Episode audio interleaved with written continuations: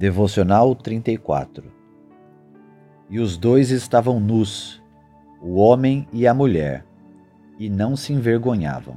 Gênesis capítulo 2, versículo 25. Transparência. O casamento foi projetado por Deus para a verdade e também para o amor. Adão e Eva tinham um relacionamento perfeito. Nudez sem sentir vergonha significava total transparência e total vulnerabilidade de um para com o outro. Eles não tinham nada a esconder, estavam absolutamente abertos um para o outro, e nenhum dos dois abusava desse privilégio. O relacionamento deles não tinha nenhum misto de ganância, desconfiança ou desonra.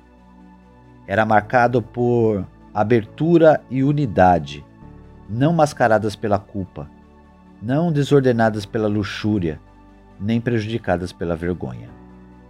Como agora somos pecadores, esse ideal de perfeita abertura e afirmação mútua não é possível. No entanto, o Evangelho nos dá ferramentas, a segurança interior e a plenitude do amor de que precisamos para progredir nessa direção. Reflexão Fale com seu cônjuge sobre as razões pelas quais abertura e transparência exigem verdade e amor.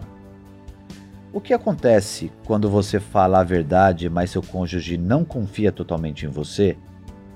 Ainda é possível falar com sinceridade e a outra pessoa receber a mensagem do jeito que ela é intencionada? Oração.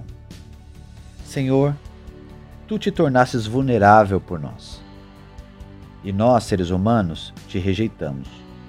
Mas, ainda assim, tu nos amaste e abriste nossos olhos para te amar.